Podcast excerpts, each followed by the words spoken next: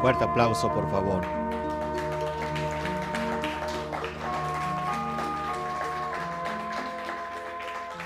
Bueno, estamos muy contentos hoy bajo la azúcar, último día, importante lo que vamos a ver hoy, así que quédate con nosotros, por favor, ya sabes, si no te has suscrito, eh, si estás viéndonos en YouTube y no te has suscrito, suscríbete, activa la campanita, ponle me gusta, esto nos ayuda mucho, por cierto es gratis, no te cuesta nada, si estás en Facebook, ponle también un corazón, deja tu comentario y comparte en todos tus grupos de redes sociales, te lo vamos a estar agradeciendo. Bueno, ¿cómo están? pero a ver que se escuche. ¿Cómo están? tenemos una tarde bien importante, estamos eh, casi cerca del ocaso y es bien importante lo que vamos a hablar el día de hoy. Estamos todavía en Shabbat Shalom, ¿o no? Así que un fuerte saludo. Uno, dos, tres. Shabbat Shalom. Ok. Saludos a los que ya están conectando. Bueno, ¿qué sucede en vísperas del último día de Sukkot. Presten mucha atención, por favor. Nosotros, eh, curiosamente, a veces nos gusta venir a un lugar o escuchar algo, pero sin tener el pleno conocimiento o entendimiento. ¿Qué energía se abre en este último día? Y eso es lo importante que debería de interesarnos. ¿Por qué? Porque hay un nivel de entendimiento, donde vamos a hacer posible de jalar toda esa energía que hoy se nos da de manera gratuita, ¿no? Solamente a través de entender lo que está sucediendo en el mundo espiritual.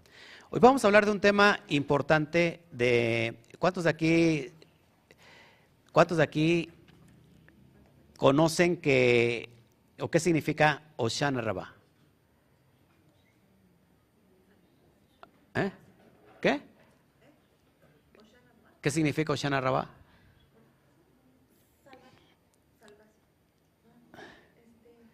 ¿Alguien sabe? Saludos mientras a todos los que están entrando en YouTube, en Facebook. Gracias a todos, gracias, la verdad. Bueno, para los que no saben, ahorita lo vamos a entender qué significa Oshana Rabá, ¿ok? Oshana Rabá está en arameo, por supuesto, y vamos a entenderlo qué significa en arameo. Bueno, Estamos en vísperas de el último día de Sukkot. Entramos al día séptimo. Ya cuando hablamos del día séptimo estamos hablando de, cosmogonía muy poderosa en el mundo espiritual. Y acuérdese, este, en este caso se da paso al último día de Sukkot, lo cual es un día alto, un Shabbat alto, un Shabbatón, donde el cual no se, hace, no se mueve ninguna energía para el trabajo. Mañana, domingo al ocaso, damos entrada a Shemini Atzeret, el número 8. Lo que estoy hablando son códigos. Y en Israel, el día domingo, mañana en el ocaso, se une Shemini Atzeret y Simchat Torah. No así en la dispersión. Así que el lunes en el ocaso, el próximo lunes en el ocaso, estaremos dando la entrada a Simchat Torah donde nos vamos a alegrar de danzar con la Torah, con el Sefer Torah, y vamos a dar la última para allá y nos vamos a enganchar con la primera de Bereshit para dar inicio final al ciclo anual, pero al mismo tiempo nos enganchamos y nos volvemos a conectar con la energía de Bereshit. es lo que vamos a acontecer en todos estos días. Bueno, muy importante para que vayamos entendiendo qué es lo que, lo que está pasando en este día. Saludos a todos, por favor. Ayúdame a compartir, déjame, déjame ahí tu comentario, dale manita arriba, por favor, eso me ayuda mucho. Bueno, vamos a, quiere ver, quiere descubrir qué es lo que significa Oshana Rabá. Sobre todo no solamente para entender qué significa, sino para eh, conocer, entender lo que está detrás de esta energía.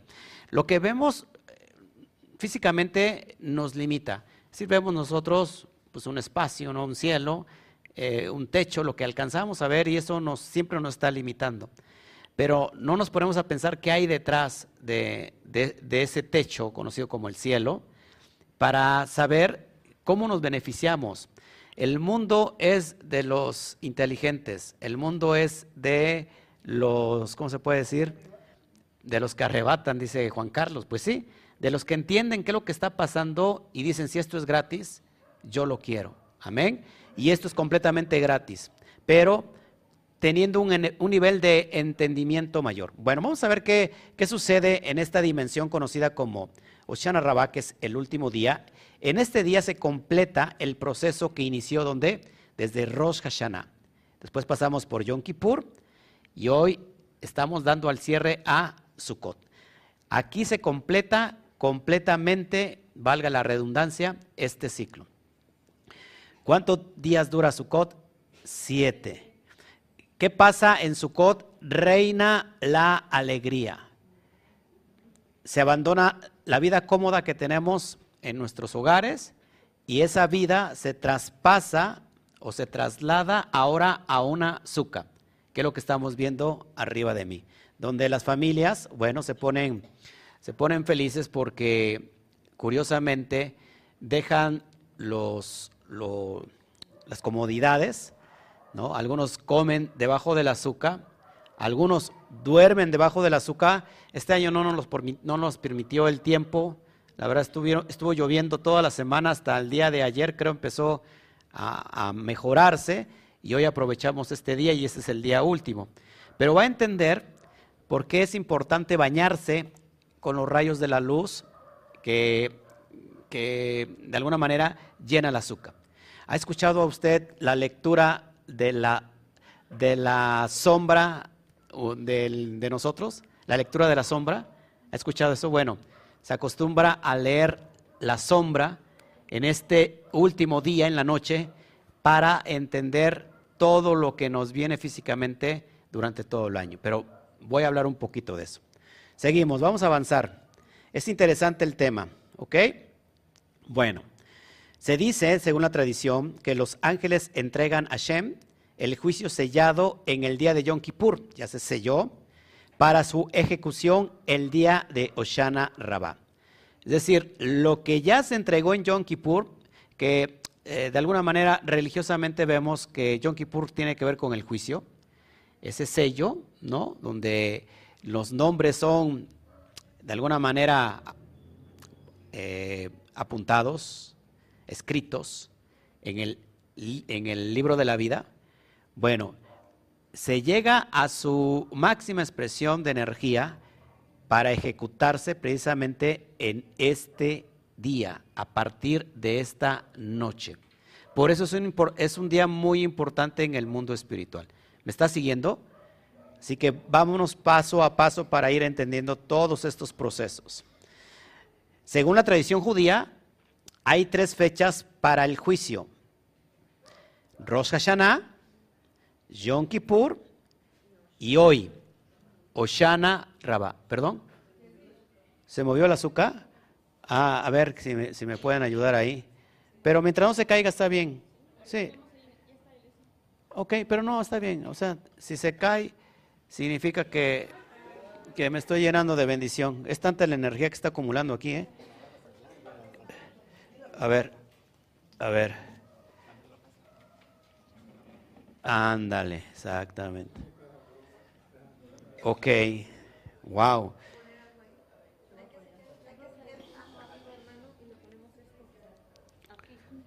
No, no, ahí está bien porque no se, se, viene.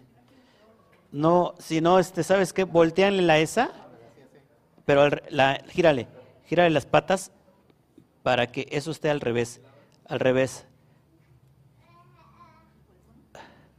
Ok, mientras la componen y no se me caen los melones, los, las frutas, ¿a dónde se cayó una flor?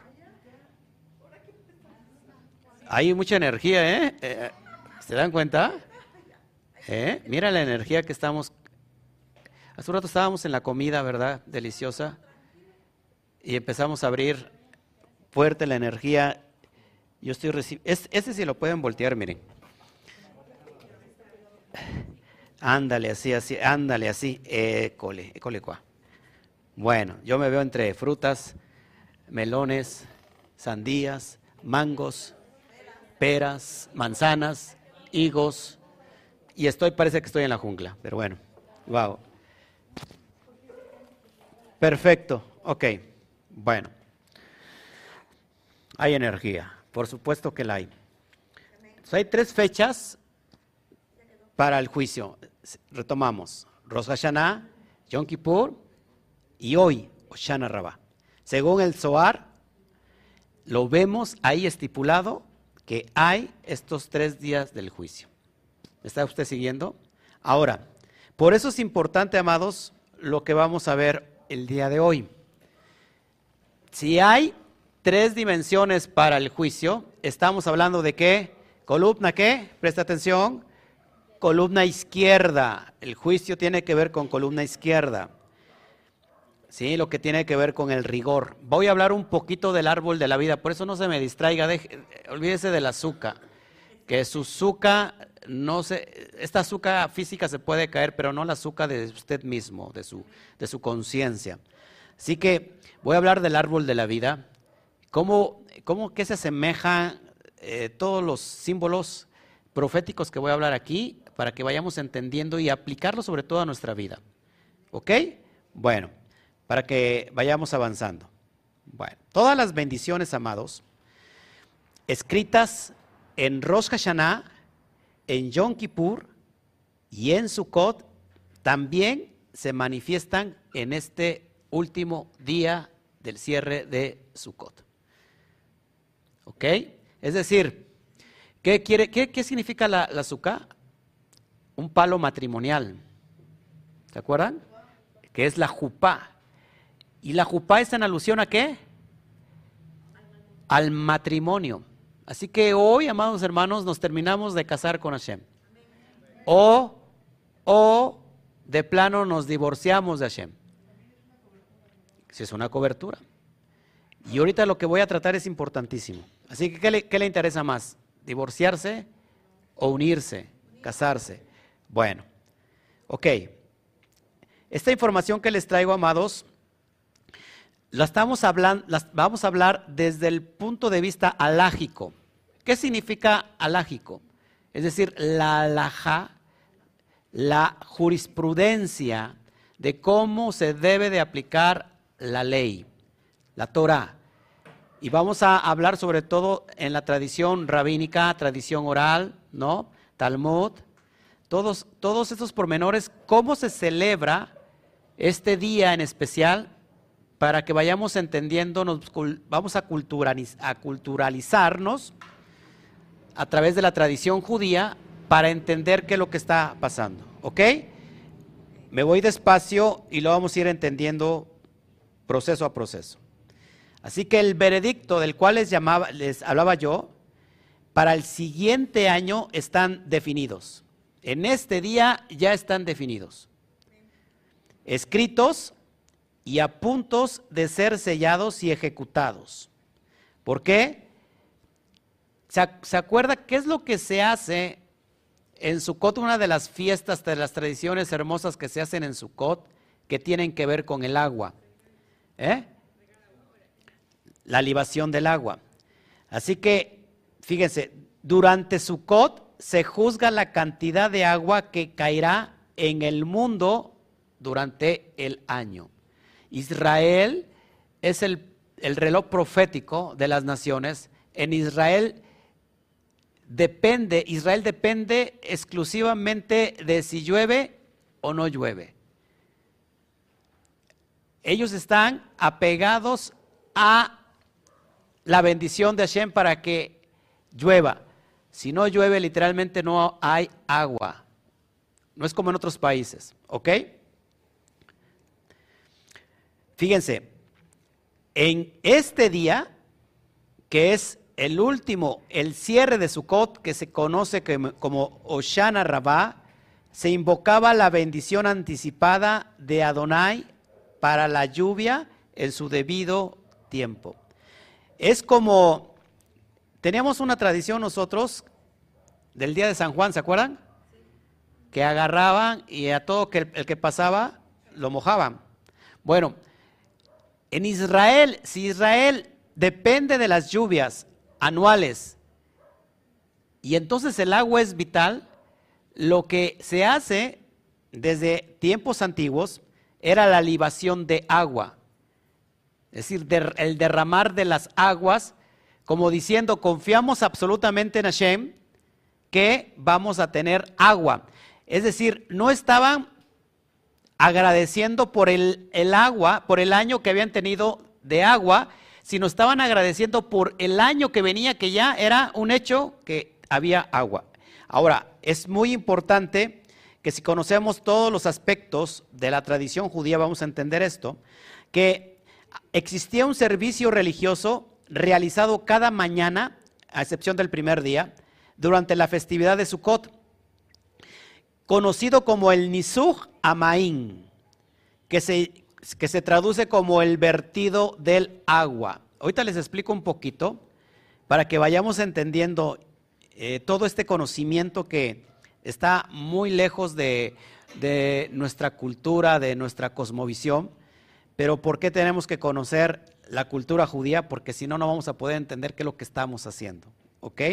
Y ahorita vamos a, ver cómo se, añade todo este pensamiento de agua, de, lo que vamos a hablar de, los sauces, ¿no? Y vamos a entender todo esto, que es impresionante. Bueno, sigo.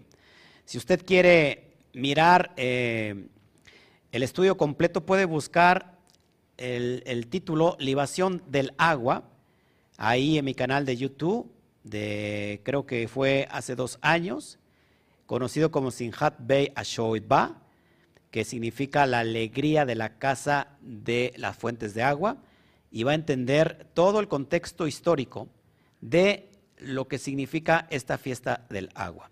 Y por supuesto que hoy, en este día, Oshana Rabá, es muy importante el agua.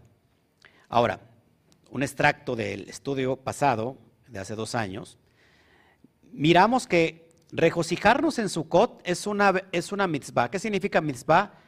Una, un mandamiento. Y que debido a ello existe una celebración en medio de Sukkot llamada Sinhat Beit A Shoeba, que se traduce como el regocijo en la casa de la fuente de agua o la fuente de aguas. Conmemorando las libaciones de agua, eran ofrecidas en el templo de Jerusalén, aún se encontraba en pie, cuando Jerusalén, perdón, se encontraba en pie, estamos hablando de épocas del segundo templo, es decir, del 539 antes de la era común al año 70 de la era común. Eh, muy importante, les voy a dar, les voy a, voy a recordar un pequeño extracto, lo que se hacía. Eh, como ya vimos, la tradición dice que en la época del año donde Sukkot se daba, eh, Adonai juzgaba el mundo por la lluvia. Esta ceremonia, amados, como las cuatro especies, ¿sí? que se mecen, invoca la bendición anticipada de Adonai, que era la lluvia a su debido tiempo. ¿Por qué? Porque la lluvia es vital para el crecimiento de la cosecha en Israel. Acuérdense que Israel es un país que 100% o bueno, mayoritariamente agrícola, más en el tiempo del primer siglo. Pero Israel, ¿qué, qué es lo que tiene características de Israel que no tienen otras, otras tierras, que es una tierra árida, ¿no? Hay mucho desierto. Entonces la lluvia se convierte en una gran bendición, ¿no? En este caso para, para Donai. Así que es por esto que la lluvia juega un papel importante para la fiesta de Sukkot. La ceremonia de la fuente de agua, para que tengan idea, tenía un significado muy especial dado sus implicaciones agrícolas. Es decir, si tú dependes de la lluvia en una zona desértica, lo más prudente es que no tiraras agua, sino que la conservaras. Pero eso es lo que provocaba la fe de los israelitas. ¿Qué representa la lluvia? La lluvia representa Ruach HaKodesh. La lluvia representa las aguas, la lluvia representa la Torah. Y el derramamiento de agua, amados, que se hacía en el día de, que eh, cuando se vertía en el templo, significaba que de alguna manera Hashem enviaría su espíritu sobre toda carne, según lo dicho por el profeta Joel, ¿se acuerdan? Cuando que, los hijos, los hijos, eh, que toda carne profetizará, ¿no? Toda carne profetizará cuando venga el derramar del espíritu o del Ruach HaKodesh. Ok, quiero, quiero traerte algunas cosas que tengo aquí, porque sin duda ¿Se acuerdan los que estudiaron conmigo hace dos años? ¿Qué, es, qué canto se hacía en la libación del agua?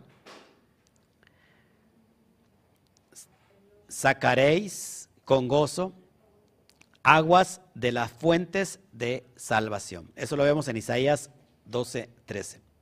Preste mucha atención. ¿Qué representa este día? Y me voy a meter esas dimensiones más tarde.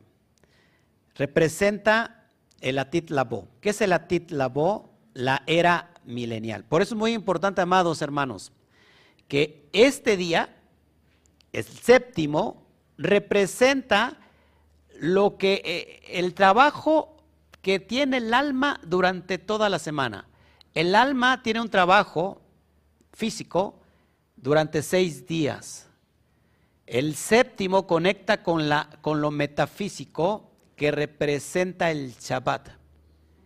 Shabbat, cada semana nosotros tenemos una gran apertura espiritual. No se distraigan, amados, y presten atención, por favor. Estoy hablando de cosas mega, supre, supra importantes para su espíritu, para su alma. ¿Qué más le da que si se abre la puerta o se cierra? Preste atención a lo que estoy hablando. El alma tiene un trabajo durante todas las semanas o toda la semana de seis días. Ese es su trabajo del alma a través de la herramienta que es su cuerpo.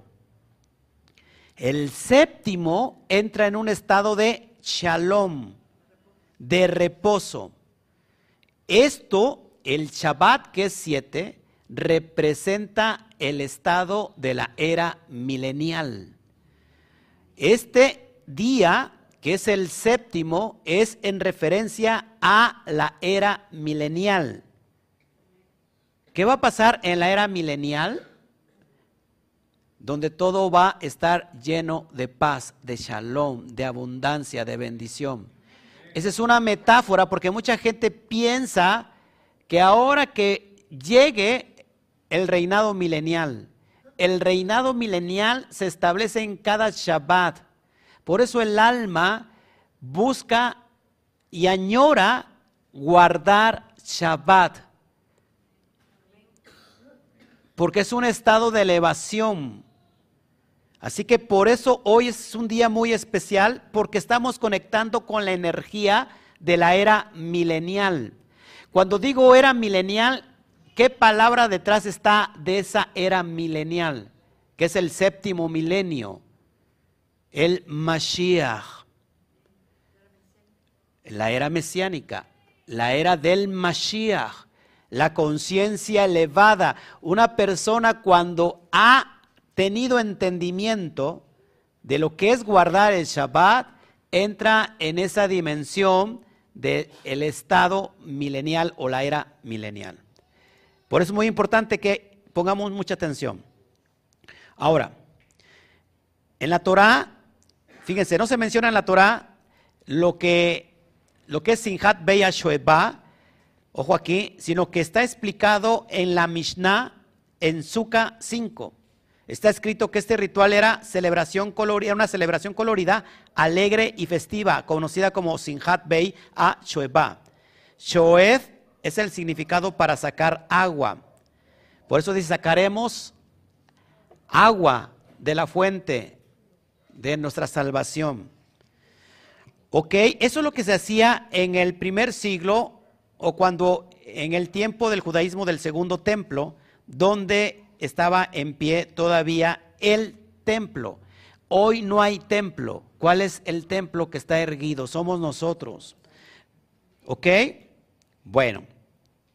Decenas de miles de espectadores, escuchen, se, reunían para ver el Sinhat Beya Shoeba mientras los miembros más piadosos de la comunidad bailaban y cantaban canciones de alabanza de Adonai, porque ellos entendían que estaba entrando en un estado, en un portal dimensional de absoluto paz, de absoluta paz, de un estado milenial donde reinaba el Mashiach.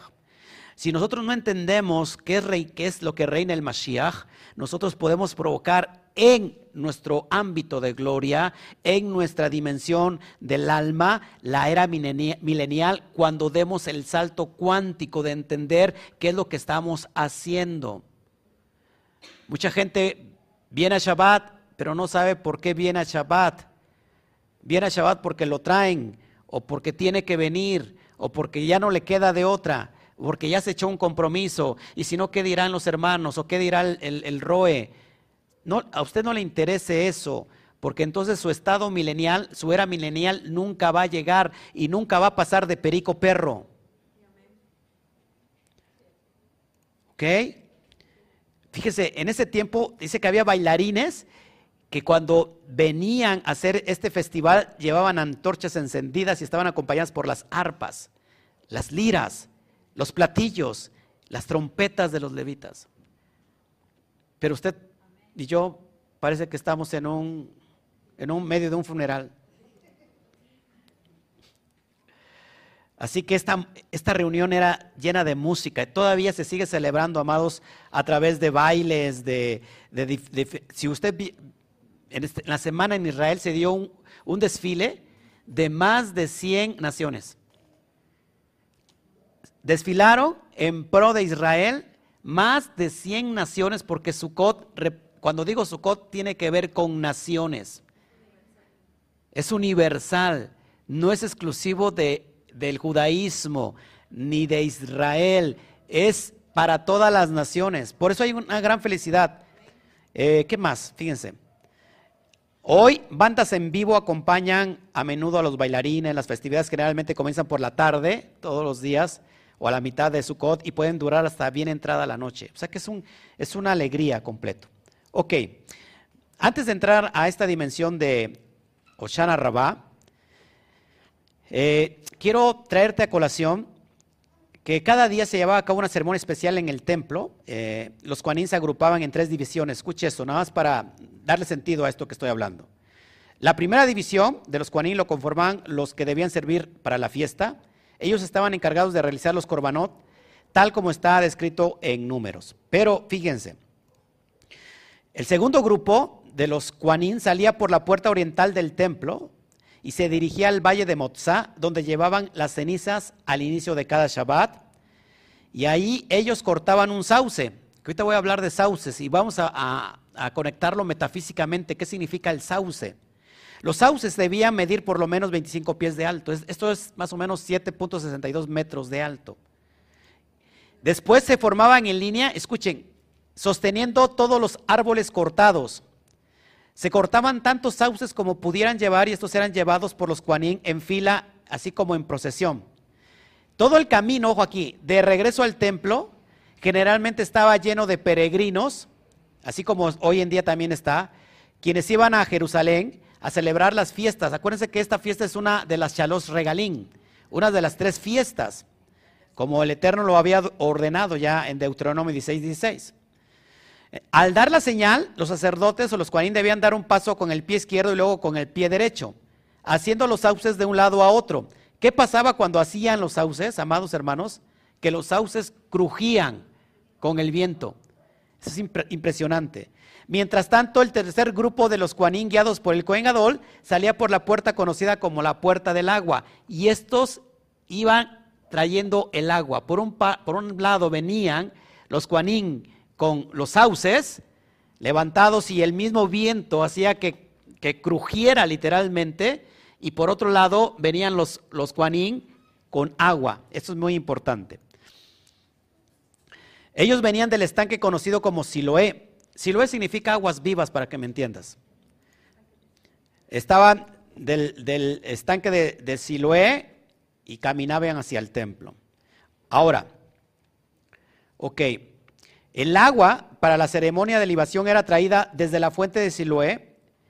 Y, ojo aquí, esta fuente estaba situada en la ciudad de David y era llevada por la ruta de los peregrinos hasta Jerusalén. Quiero conectarte rápido con el, lo profético. ¿Ok? Ok, eh, a ver. Quiero... Bueno. El Cohen Gadol sacaba agua viva, agua viva en hebreo es maín, ain, del estanque con un jarrón de oro, que se conoce como Sefel Kesef, que portaba tres orejas. Por otro lado, un asistente sostenía una jarra de plata, pero esta era llena de vino.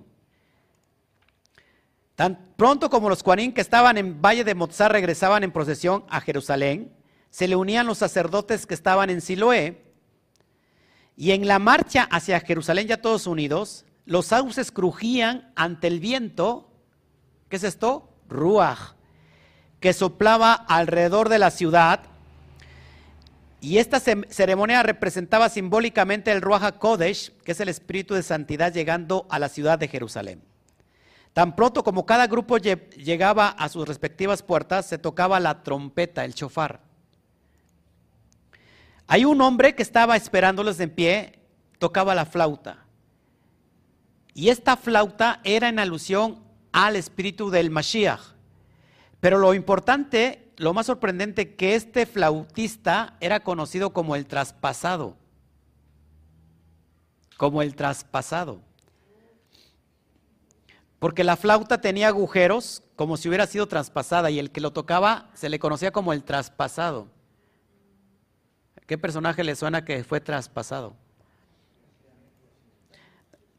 Yeshua. Yeshua fue traspasado. Ahora, esto no, esto no es lo más importante. El flautista guiaba la procesión antes de entrar al templo y él llamaba al viento y al agua para que entrasen al templo. Mire toda la, simbología poderosa. Los cuanín prevenientes de Mozart llegan al templo con los sauces crujiendo. Los, los cuanín cargados de matar a los animales suben entonces al altar para comenzar a ofrecer los corbanot. Entonces el Cohen Agadol y, su, y su asistente suben al altar mientras que todo el pueblo de Israel estaba congregado en los atrios del templo. Fíjese esto. El pueblo comienza a entonar el canto Maín que dice, con gozo sacaremos el agua del pozo de la salvación. Te lo acabo de enseñar, Isaías 12.3. Ya voy a terminar con esta introducción. El Cohen Hagadol toma la jarra y derrama el contenido en una de las esquinas del altar. En el altar hay dos recipientes, cada uno de los cuales tiene un agujero. Es lo que cuenta la Mishnah capítulo 4. Tiene una perforación pequeño, eh, una de ellas donde está el, vino y la otra es un agujero más grande, para que cuando se, se liben o se, exista la libación, se derrame el vino y el agua, caigan exactamente al mismo tiempo. Ahora, fíjense lo que pasaba. El agua y el vino se derramaban sobre el altar al mismo tiempo que los cuanín colocaban los sauces alrededor del altar, construyendo así una azúcar.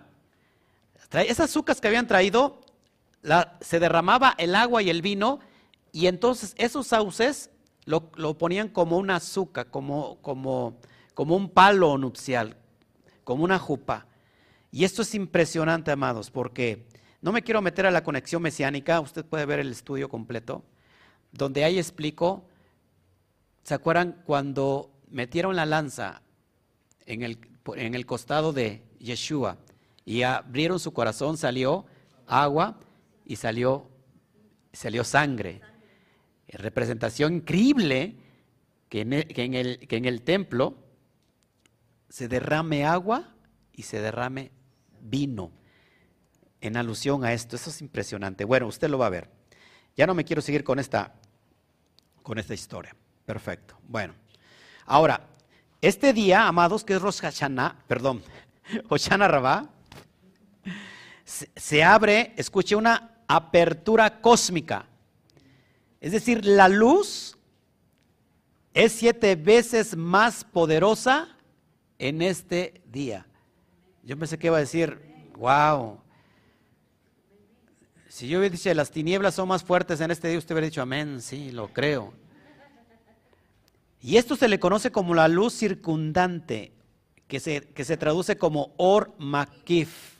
Eso lo hablaré para el día de mañana en Chemí, Atzeret. La luz circundante. Esto es impresionante. Bueno, Oshana Rabá, en pocas palabras, este día que es Oshana Rabá, es la oportunidad para poder cambiar todos los juicios. Si hay juicios en nuestra contra, este es el día para poder transmutarlos. ¿Me está entendiendo? Es decir, que si yo no logré nada en Rosh Hashanah y en Yom Kippur tampoco establecí nada, por lo cual entonces todo lo que yo voy a obtener al final de Sukkot me va a venir.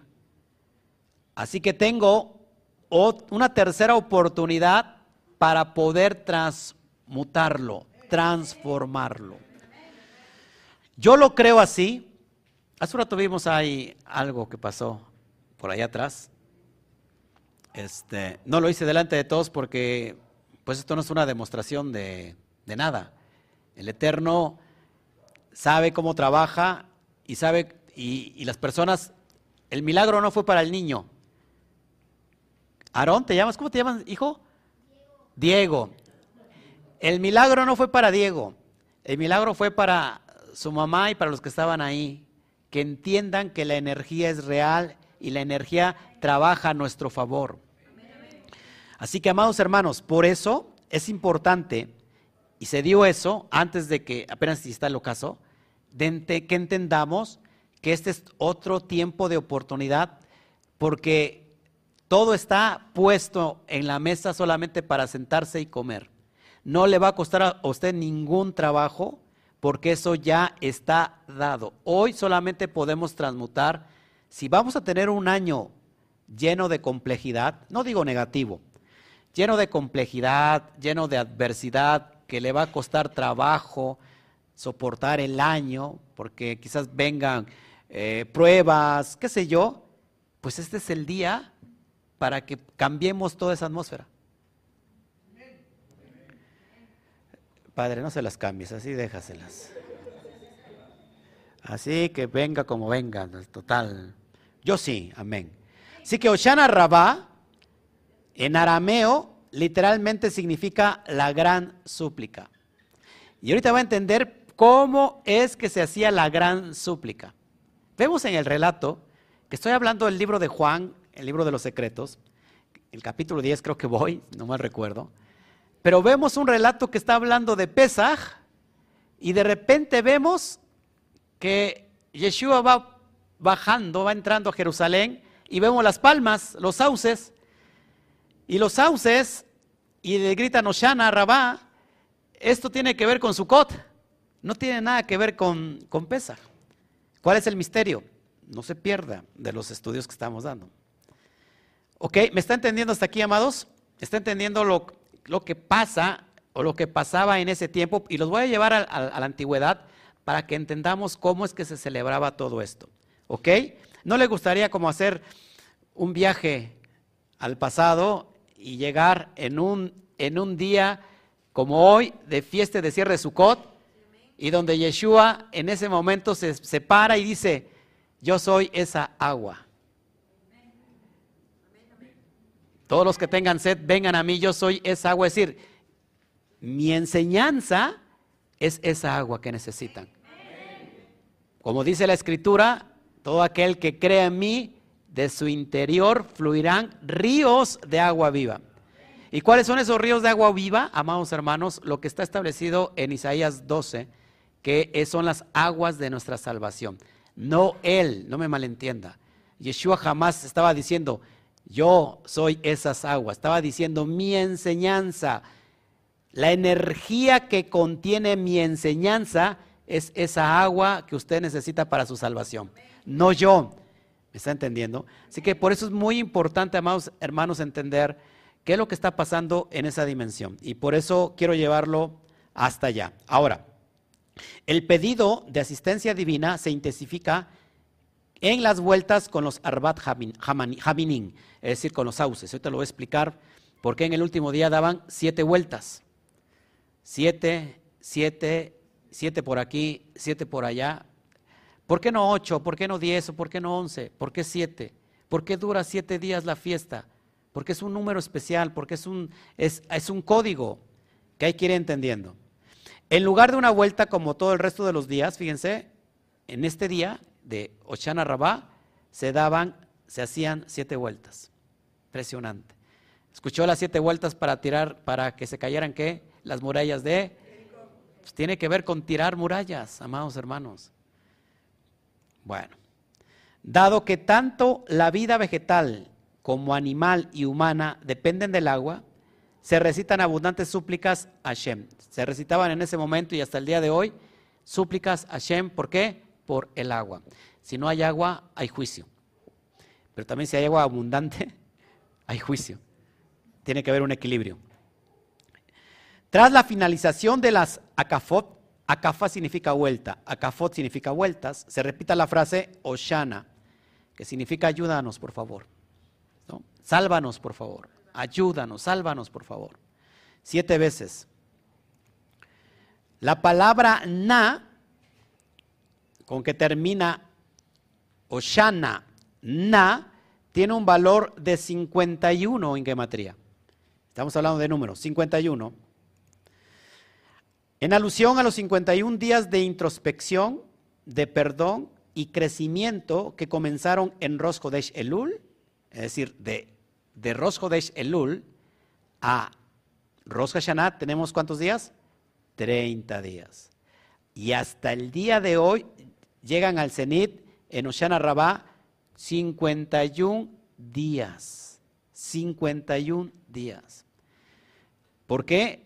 Porque tenemos 51 días de hacer una introspección, de pedir perdón y de perdonar y de tener un crecimiento espiritual. El día de mañana vamos a tener 22 días desde el inicio de Rosh Hashanah, en alusión a las 22 letras hebreas, que eso lo veremos mañana. ¿Me está entendiendo o no? Sí, sí, está bien, o, no quiere historia, no quiere conocimiento de esto que estamos celebrando. O nos vamos, quitamos las, y celebramos, y, yo digo, ¿celebramos qué? Pues, mm, ¿no? Yo ni sé bailar como los judíos, ¿usted sabe bailar como los judíos? Los judíos bailan porque saben lo que está pasando. No, ¿Tenemos que bailar como los judíos? No, puede bailar como usted quiera, pero que sepa lo que está aconteciendo. Dígame, está interesante, pastor. Siga usted. Ok, gracias. La noche anterior a este día se acostumbra hasta el día de hoy permanecer despierto. Ah, con razón. Es porque usted estuvo toda la noche despierto que está ahora así, ¿verdad? Perdóneme, lo estaba yo, lo estaba yo mal juzgando, perdóneme la vida. Se acostumbra a permanecer despierto, que eso lo conocemos en la tradición, y a recitar una selección de capítulos de la Torah el Talmud y el Zohar Kadosh. Mire, ¿cuál es el propósito de permanecer despiertos? La antesala de este día, para reparar así las fallas del alma y refinarse de cara a la sentencia final. Es decir, hacemos un ticún del alma, por eso mucha gente permanece despierto, pero no, no solamente permanece despierto como tecolote, sino que se pone a estudiar no solamente ahí voy a permanecer y bueno, ¿qué haces? ¿No? Te pones aquí unos este, palillos, ¿no? Chinos y para que no se te cierren los ojos. Ahora, unos diurex. Según el Arizal, se dispuso un tikkun o un orden de estudio que consiste básicamente en la lectura de los libros de Barín y Tejilín. Eh, eso lo vemos en Kaf Ajaim de la tradición oral. Esto es impresionante. Amados, si usted quiere hacer este reto para el siguiente año, lo puede hacer. Es más, todo lo que usted quiera aportar para su alma, para en virtud de elevar su alma, lo puede usted hacer. Los que estamos ya muy, pero muy elevados, pues no necesitamos hacer eso. No, es mentira. Todo, todo lo necesitamos hacer. Me va agarrando el hilo hasta aquí, todo lo que está haciendo detrás de, de esta gran fiesta. Así que esta gran fiesta en realidad, esto que estamos viviendo el día último a Sukkot es otra fiesta. Impresionante. Al menos dígame, sí, sí, sí, me gustan las fiestas. Amén. Gracias.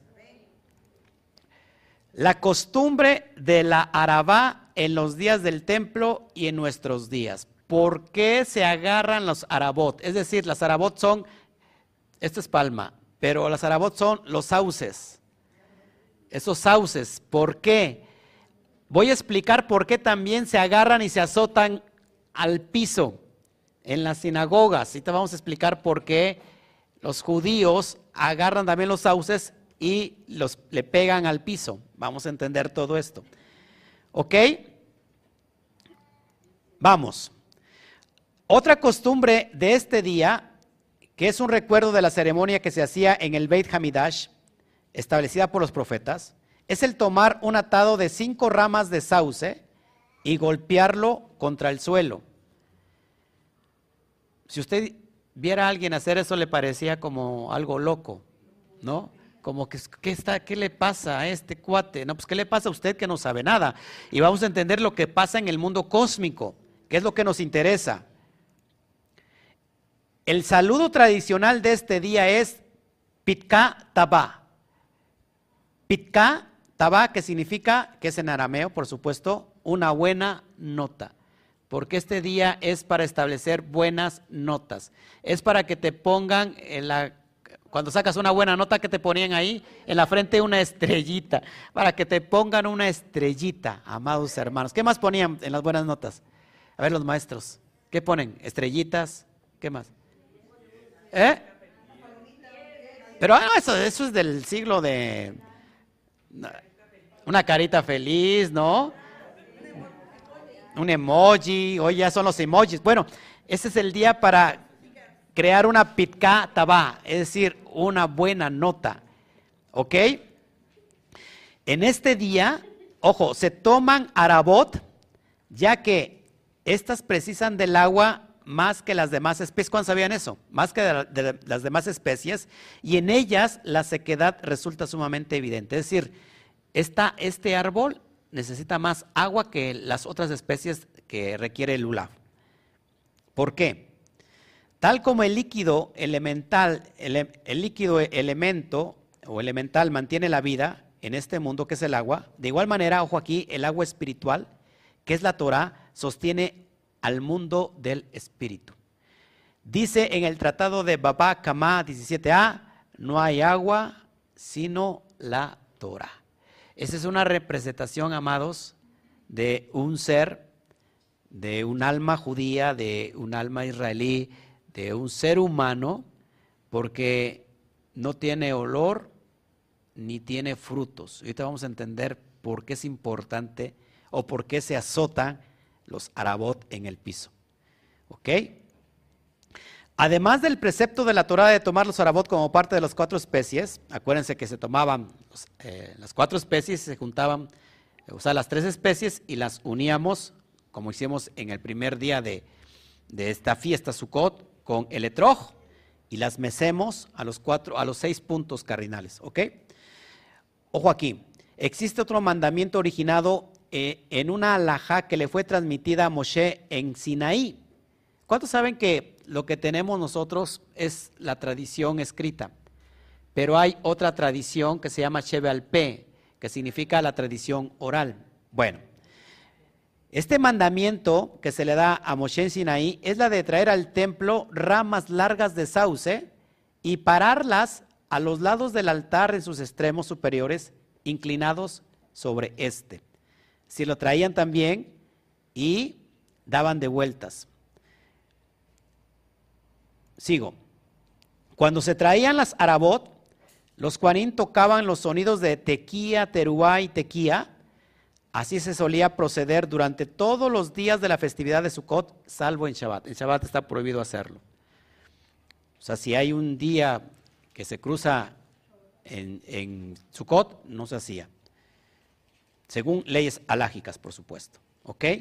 Más o menos estoy contando la historia para que podamos entender todo esto y que después que cuando no hay templo, pues ya no se, ya no se estila no meter al, templo los sauces porque ya no hay. Y, van a ver por qué lo sustituyen. Los profetas establecieron que las arabot se tomen no solamente en el templo, sino en todas partes, y que además se golpee con ellas. Esto se llama lachbot. Tras la destrucción del templo, los judíos continuaron con la costumbre de los profetas de tomar Arabot el séptimo día como recordatorio del santuario.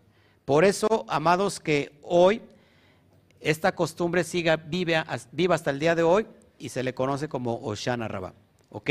El día de las palmas. ¿Cuántos sabían ustedes que, que la alusión de las palmas o de, de los sauces solamente es en Sukkot, ¿no? ¿Sabían eso? Y que esto que vemos en Juan, que de repente abruptamente estamos viendo la descripción de la fiesta Pesach, entra esta abruptamente una, la festividad de Sukkot. Bueno, ¿cuántos quieren saber por qué pasó eso? Bueno, pues no se pierda el estudio que estoy dando de Juan. Estoy dando el estudio de Juan, acuérdense. ¿Ok? Bueno, seguimos. Ahora, fíjese, el séptimo día es el más importante para el precepto y en él se realizaban siete vueltas o acafot alrededor del altar, del altar del santuario. Eso es impresionante. Vueltas por aquí y vueltas por allá. Aparentemente, la arabá, ojo aquí, es decir, el sauce, alude al tipo más simple del alma judía, el cual carece de sabor y carece de aroma. Sin Torah ni buenas acciones, es decir, es alguien que no tiene ni Torah ni tampoco buenas acciones. Por lo que la Torah ordenó amarrarla o unirla en un manojo, esta, eh, vaya, las arabot, junto a las otras tres especies para que no se perdiese en este mundo. Es decir, que se unió en un yugo a las demás especies que, por ejemplo, el etroc, ¿qué característica tiene? Buen olor y buen sabor. Es decir, que cada esos elementos, cada esos cuatro elementos representa un alma, ¿no? Alguien que tiene Torah, que tiene este, obras, alguien que solamente tiene obras pero no tiene Torah, o alguien que tiene Torah pero no tiene obras, ¿no? O alguien que no tiene ni Torah ni tiene obras. Así que todos eh, se enlazan para representar a toda la humanidad, para que todos juntos se eleven a esta dimensión divina. ¿Me va entendiendo? Bueno, esas son las cuestiones de las Arabot. No me, no me falta mucho, pero sí quiero que entendamos bien estos, estos detalles. En el día de Oshana Rabá, que ya es Denle un fuerte aplauso a Ushana Rabá, ya entró. Ya entró Oshana Rabá. Pero más fuerte, más fuerte, que se escuche, que se escuche.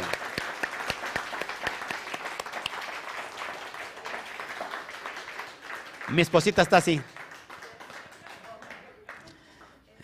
Ok, fíjese. Ya entró Rosa, eh, Oshana Rabá. En Hoy, bueno, en Israel ya sucedió antes, pero en Israel ya algunos dieron vueltas delante del altar, ahí en la sinagoga, y te lo voy a decir cómo se llama el altar. Algunos ya azotaron las arabot en el piso. Y, y le gustaría saber qué sucede en la mística, qué, qué pasa en el mundo eh, de, sí, en el mundo espiritual, en, el, en el, mundo metafísico, todo esto, ok. vamos a suponer todos aquí, y los que me están viendo del otro lado, que esto lo vamos a realizar a través de nuestra mente. Lo que voy a empezar a explicar, usted se va a imaginar que lo está haciendo prácticamente. Ahorita lo vamos a hacer físicamente también. Y va a entender por qué. ¿Quiere seguir o no? Ok. Bueno. Entonces, en el día de Oshana Rabá, tras haber intentado con todas nuestras fuerzas llevar a cabo el orden establecido para alcanzar la Teshuvah y el rezo de Rosh Hashanah y Yom Kippur, venimos a pedir humildemente nuestra salvación eh, empuñando las Arabot. Cual Baalei Teshuvah, que saben que toda su redención depende únicamente de Hashem. Mire lo que está pasando hoy en el mundo espiritual. Imagínense usted. Un sádic es aquel que guarda la Torah.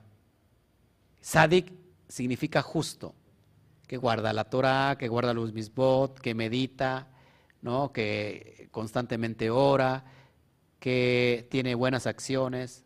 Ese es un sádic. Lo que está aconteciendo, que si en esta dimensión alguien que no es sádic se arrepiente de todo su corazón haciendo teshuvah, este proceso lo convierte más que un sádic. el sádic normalmente es un alma judía que nace en medio de una familia judía, que siempre está de alguna manera como que su, su ¿cómo se puede decir? Su costumbre guardar Torah como algo rutinario y que no tiene como que procesos de enfrentamiento contra lo pagano. Pero un sádic, una persona que no es sádic, tienen las mayores tentaciones que el sádic no tiene. Y ese que no es sádic tiene que batallar no solamente con su ego, sino con su inclinación, con su, ¿cómo se puede decir? Se me olvida la palabra, su limitación, su, sí, sí, su carnalidad. Así que él tiene que vencer lo que un sádic no vence porque nació el sádic dentro de una base judía, dentro de una casa judía, dentro de un seno judío. Pero este que ha vivido fuera tiene que batallar con todas sus limitaciones y sus apegos, sus, ¿eh? su inclinación, su, nefesh, su, su inclinación al mal, vencerla para convertirse a través de la Teshuvah en un sadi. Esto lo hace más que un sádic, no lo digo yo, lo dice la propia tradición judía, que si uno de las naciones a través de la Teshuvah se convierte a Shen, es más elevado todavía que un sádic, que un alma judía. Ojo aquí, inclusive este pagano que se convierte a Hashem puede dirigir una sinagoga, puede presentar eh, al pueblo judío. Eso es impresionante. Y hoy, amados, ¿qué, estamos aquí? Que estamos aquí llenos de, personas que tuvimos que hacer teshuva completa para elevarnos. Así que estoy viendo sadiquín, estoy viendo justos. ¿eh? Aunque, o sea, como que de repente digo, serán justos, injustos, pero si están aquí son justos. No sé si me explico. Amén. Denle un fuerte aplauso al Eterno, por favor.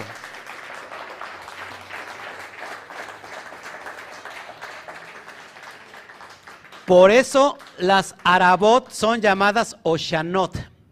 O sea, esto que, que se presentan, estas Arabot, estos sauces, se conocen también como Oshanot. ¿Por qué Oshanot?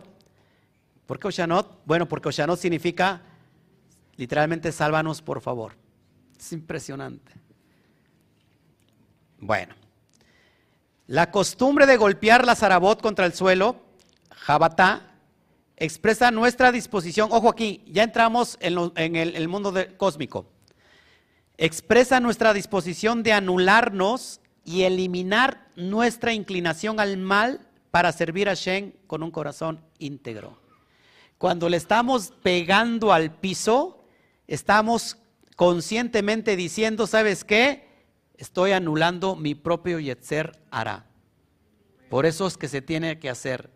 Eso es lo que representa metafísicamente. ¿Qué está pasando cuando alguien está golpeando los arabot o las arabot en el piso? Está diciendo, ¿sabes qué? Estoy muriendo a mi carnalidad, a mi ego. ¿Ok? Ahorita lo vamos a hacer. Si a lo mejor no hay arabot físicas, pero como las arabot representan a los hombres, aquí vamos a agarrar a cuatro hombres y los vamos a azotar. Eh, en esa alusión para soltarnos de, esta, de, este, de este ego, ¿no? ¿Le parece? Es como estar, golpeando el alma animal, ¿no? Es como estar golpeando al nefesh que despierte. ¿Sabes qué? Despiértate. Es de ese letargo. ya, yo no quiero las inclinaciones que me apegan a este mundo material, ¿no? A la, a la impureza del serpiente, del nahash, sino que quiero realmente elevarme. Estoy como que renunciando a ti, ¿no? Eh, y me quiero elevar. Hoy corto todo ese apego a mi debilidad y hoy me quiero elevar a esa dimensión. ¿Ok? La longitud del arabá a golpear debe de ser exactamente a tres palmos. Esto es una mitzvah, amados, amados, tres palmos, prácticamente son tres puños así, así, eh, que, que debe de ser exactamente también la medida de que acompaña a todo el lulav. Se dice que, por ejemplo, las, ramas de mirto o el sauce las ramitas del, mirto, que son tres, no deben de faltar ninguna en tres, en tres, eh, en tres palmos. O sea, no debe de faltar ninguna. Si falta alguna, ya no es, no es kosher, ya no sirve para eso. No sé si ha visto que por eso hay judíos que están revisando todas las hojas, ¿sí? Y que, esté bien, que no haya entre esas hojas hojitas pequeñas que estén brotando, las tienen que arrancar especialmente para que, porque esto crea una antena, como le explicaba yo eh, al principio de, de Sukkot, una antena divina, ¿no? una antena que baja esas energías. Por eso se, recomienda que una vez que termines el, ramo, prácticamente lo envuelvas ¿no? en, una, en una papel servilleta esas grandotas, mojada, para que esté humedecida y te, te, llegue hasta este día. O sea, ¿perdón? Se conserve. Ok, bueno. Las arabot o los arabot, que son los sauces del arroyo, ahí voy a hablar ya del árbol de la vida. Presta atención. Aluden a Netzat y Jot. Los, los Arabot están aludiendo a las dos piernas en nuestro cuerpo. Netzat y Jot. ¿Qué representan las dos piernas en el árbol de la vida? El estado de Neviut, el estado de la profecía. Ojo aquí, en donde Jotma aparece a través de los dinim, de los juicios, para realizar un despertar y una conclusión. Estos arabot es una alusión al mundo de arriba de Netzat y de Jot. Repito, Netzat y Jot son, es la plataforma que sostiene al hombre. Allí, en este día, en este, en este momento, es donde Jotma, ¿qué es Jotma? Sabiduría, aparece a través de estos juicios, juicios que están siendo implementados para realizar un despertar y una conclusión. Así que, amados, si no entendemos esto, nos vamos a tener que tragar los juicios que vengan. Hija, estoy hablando de algo muy serio. Presta atención. Ah, ok, ok de una conclusión poderosa. Fíjate, el suelo, miren, miren, miren, esto es poderoso. El suelo es la última vejina. ¿Qué es vejina? Discernimiento que es malhut. El suelo está representando el último discernimiento que es malhut. La idea es cómo vamos a unificar malhut a la dimensión superior que es Seiramping. Preste mucha atención. Cuando los sauces son golpeados contra el suelo, la iluminación de Jotma se extiende con los juicios, con los dinim, a la última vejina de Malhut, en donde está la conclusión de su iluminación. Es decir, que estamos haciendo como un clic, como que estamos uniendo la separación de espacios en lo que en donde está Seiramping y Malhut, hay una separación, ¿se acuerdan que les expliqué esto? Que cuando unificamos la última Hei, la unimos a la Bab de Seiramping, en realidad estamos uniendo, nos estamos dando el brinco hasta la primer Hei de, los, de, los, de las cuatro letras sagradas, de Yuhet Bat Hei. Así que estos sauces que están siendo golpeados, no es otra cosa que la iluminación de Jodma que se ha extendido a través de los juicios al último peldaño que es Malhud, donde está ahí la conclusión de nuestra iluminación. Es decir, como que estamos subiendo el switch de encendido.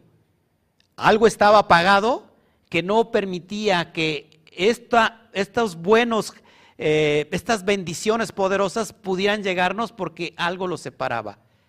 Es como que cuando golpeamos los sauces, estamos unificando. Esos juicios ya no son juicios, sino que es la iluminación de Jotma. ¿Qué es Jotma? El Abba. El Abba. La bendición del Padre, donde se va a unificar a Ima, que es madre. Bueno, voy, estoy, estoy hablando del árbol de la vida.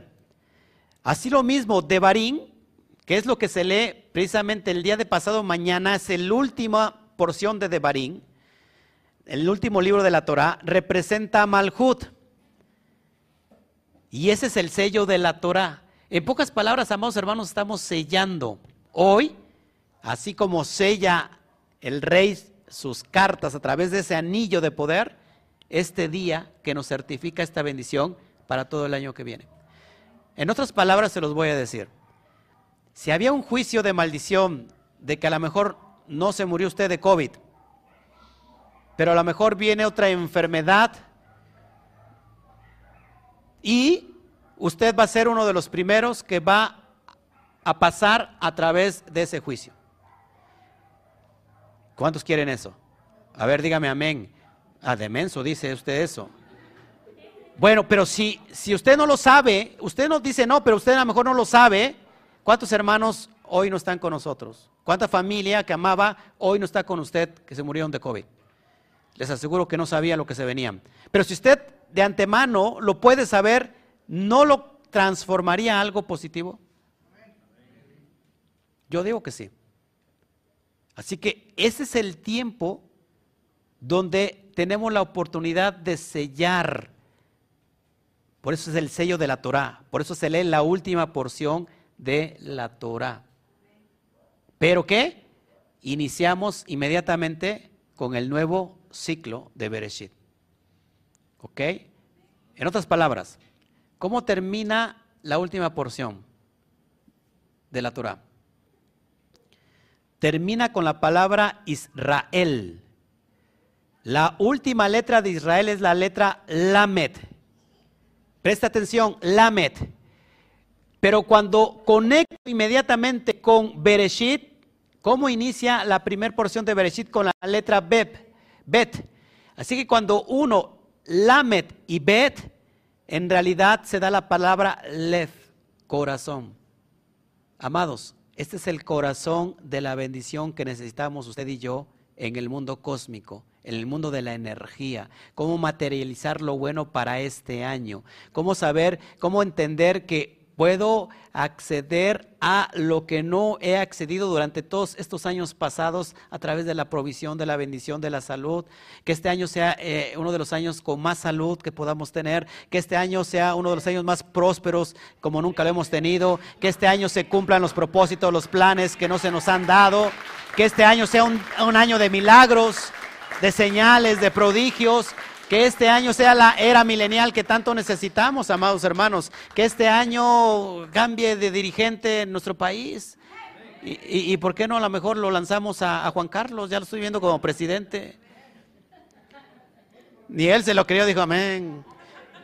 Y volteó a ver a su esposa, pues ni presidente soy de mi casa, a decir, no, no es cierto.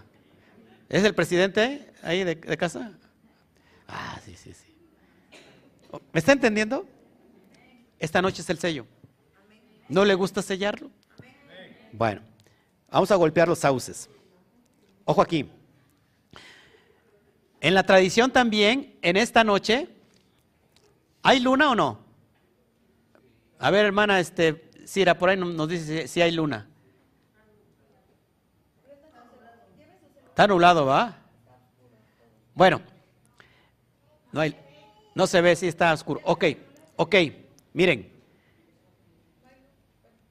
se acostumbra que en esta noche la luz, te metes, te metes en la azúcar y la luz que reflecta se crea una sombra de ti.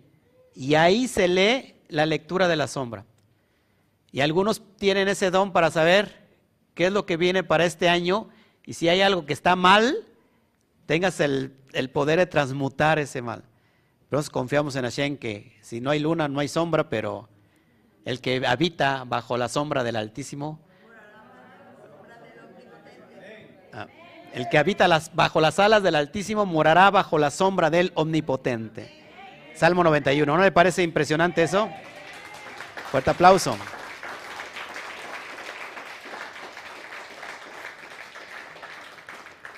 Voy concluyendo. ¿Por qué se dice sauces del arroyo. Mire qué representa en la cábala. Impresionante. Porque las Geburot, es decir, los, los restricciones, que es la iluminación de Jodma con los juicios, con los dinim, en ellos, ojo aquí, surge de la corriente de agua que es Biná. Biná también representa el agua. Y en ese día despiertan y concluyen. Es decir, amados hermanos, que nos está llegando la dimensión de Biná y Biná significa entendimiento. Hoy, literalmente, usted ha entendido lo que no entendía unas horas antes sobre esta fiesta de Oshana Rabá. Por eso hoy decimos, por favor, sálvanos. Oshana Rabá, por favor, sálvanos. Es una plegaria poderosa, amados hermanos, porque la Biná está haciendo su función. Acuérdense, estamos hablando de Jodma, pero también estamos hablando de Biná que tiene que ver con el agua. Y Biná, agua, amados hermanos. Cuando esta Biná que representa el agua desciende a través de estos sauces del arroyo, lo que nos está diciendo y, que esta Jodma a través de sus juicios, que ahora no son juicios, porque Jodma en qué, en qué, en qué columna está? En la derecha, y la columna derecha es de bendiciones. Cuando se unifica esto, amados hermanos, estamos dando un salto cuántico a Biná. Es decir, nuestra Biná, amados, nuestra Biná que ha estado oscurecida, hoy se llena de luz, siete veces la luz de la, de la, o la energía de la luna de este día es siete veces mayor que cualquier día, así que nuestra Biná, nuestro entendimiento se llena de luz para poder elevarnos a través del árbol de la vida. Mejor la niña este, dijo amén en su, dialecto. Mira, dice, sí, lo quiero, amén, amén. Eso es mío. Aplausos, eso. Aplausos, aplausos. Ya voy a terminar. El sauce, mire, mire, mire, mire. El sauce se parece a unos labios en este día. De hecho, tiene dos, dos este, hojas. Pues en ese día el asunto depende de los labios. Por eso son súplicas. Se hacen siete súplicas. Los labios son nuestras oraciones y nuestros estudios. Mire, con el sauce, dijimos, se despierta Jotma y concluye con los geburot, es decir, se acaban los juicios. Ya no hay geburot, ya no hay limitaciones para que a partir de ese momento solo podamos extender hasadín, es decir, el gesed, las bondades de las misbot que dependen de los labios. Por eso en este día, amado, se recita mucho Shana Rabá. O sea, depende, no depende de Dios salvarte, no depende de Él, depende de tu propia actitud de una actitud, de un corazón quebrantado, ¿no? De un corazón humillado, contrito, constrito, humillado delante de Hashem. Dice que Él no desprecia un corazón así.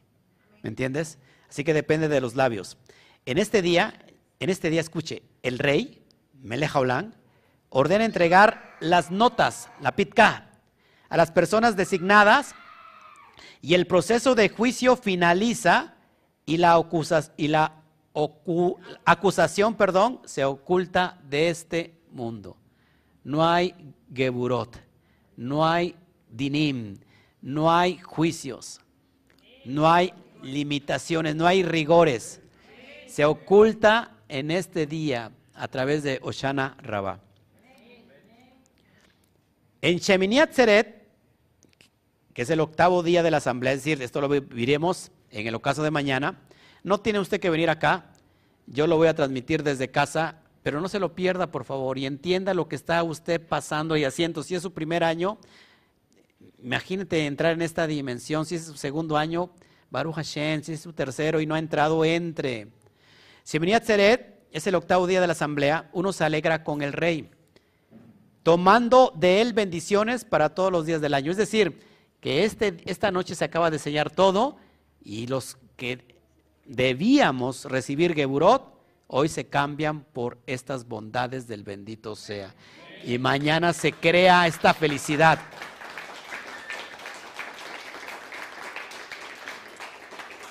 Mire, cuando se golpean las cinco ramas, cinco veces en el suelo, bajamos a tierra los juicios y elevamos Hasadim. Es decir, bajamos los Geburot y elevamos lo bueno, las bondades, el amor, el Gesed, es lo que elevamos. Es decir, pegamos, golpeamos cinco veces con, con los cinco eh, Arabot, es decir, bajamos a la tierra los juicios, no queremos juicios. Y con esa misma disposición elevamos a la vez Hasidim. ¿No le, ¿No le encanta eso? También. Por consiguiente, las naciones del mundo reciben sus bendiciones durante los siete días de Sukkot. No es para el alma judía, no es para Israel nada más, es para el alma que... ¿El alma tiene, tiene nación? ¿Tiene nacionalidad? Claro que no. El alma es universal. Ojo aquí. Durante los siete días de Sukkot, esto, esto sucede. Cuando Jotma extiende en ellas desde la línea izquierda a través del acto de las propias mitzvot. Hoy, esto es una mitzvah que se crea, ojo aquí, en la tradición. Y de alguna manera estamos generando esa energía poderosa. Bueno, ya casi termino. En es, esto, es, esto es los 70 toros que se ofrecían en los siete días de la festividad, frente a las 70 naciones de los que se alimentan. 70 toros es en alusión a 70 naciones, pero solamente 70. ¿Qué significaba 70 naciones? Un todo, universalidad, es decir, para todas las naciones del mundo. Por eso en Israel, sobre todo en esta fiesta, llegan de todas las naciones a celebrar Sukkot. Así que esta energía es para todas las naciones. Esta energía la puede usted generar para su propia casa. Y, en su propia casa puede que no existan personas que guarden misbot, pero usted está generando esta bendición de bienestar, de paz, de salud, de bendición, de prosperidad, de sanidad, de milagros, de señales, de prodigios. Amén. Porque está cambiando el, ambiente en casa a través de su propia disposición. Usted se convirtió en ese, en ese árbol feo, viejo, y se ha transformado, ¿verdad? Dejó de hacer eh, quizás eh, un, sauce, pero hoy ese sauce se convirtió en un hermoso etrojo, en un hermoso eh, fruto cítrico de, de, olor fragante y de sabor delicioso. Voltea a ver el de junto. Imagínate cómo huele. Ahorita huele hermoso. Hace mucho calor, ¿verdad? Chío se volteó a ver a, oler a su esposo como dice, como que no tanto, pero bueno. y ya casi por terminar, amados, ya casi termino. Ahora, por último, la costumbre de las acafot en la actualidad. Hoy se, hoy se dan vueltas, amados, en, en la sinagoga y le voy a explicar por qué. Ya con eso termino, amados se coloca un rollo de la Torah, es decir, un Sefer Torah, sobre la bimá o la tarima. Recuerden que las sinagogas en medio tienen una tarima, no es como una comunidad, una quilá como nosotros, sino que, es decir, que esto que ustedes ven aquí como el estrado, se pone casi a la mitad. Es muy diferente. Bueno, eso se le conoce como bimá. Todo el público sostiene en sus manos las cuatro especies. Y cada día de Sukkot se da una vuelta alrededor de esta. Ahí te voy a poner una ilustración. Ahora, el séptimo día se dan siete vueltas con la Torah, el Sefer Torah. Se camina alrededor del rollo de la Torah porque una vez destruido el templo, el estudio de la Torah suplanta al altar, al Mizbeach, ya que quien estudia la porción de los sacrificios de los korbanot se considera como si los hubiese elevado sobre el misbeach, sobre el altar. Y esto lo vemos hoy todavía en la actualidad. Y no nada más esto, sino que eh, pasado mañana en la dispersión, se saca el Sefer Torah y se danza con el Sefer Torah. O sea, esto es algo increíble, ¿no? Y bueno, ya casi para terminar, las vueltas se dan por la derecha. Esto es cuando estamos de pie con el rostro frente a la Bimá, según el Shulchan Aruch 661 y la Mishnah Berurá, el capítulo 3.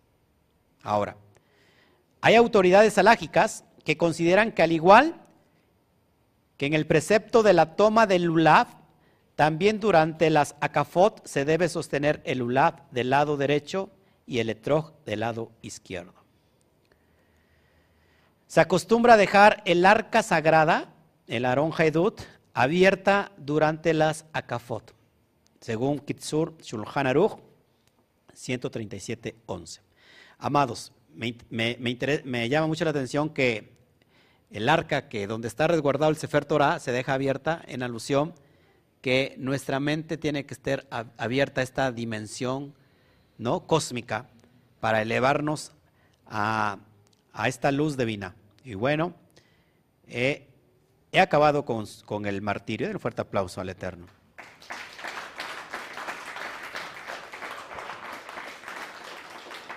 Pues nada, hemos terminado con, con este, este, día. Dimos la entrada a Oshana, a Rabá. Ahora entiende por qué se expresa Oshana Rabá. Ya lo entendió. ¿Hay alguna pregunta aquí? Ayúdenme por favor ahí en los comentarios, si hay en YouTube. Se lo voy a agradecer. ¿Hay alguna pregunta aquí, amados?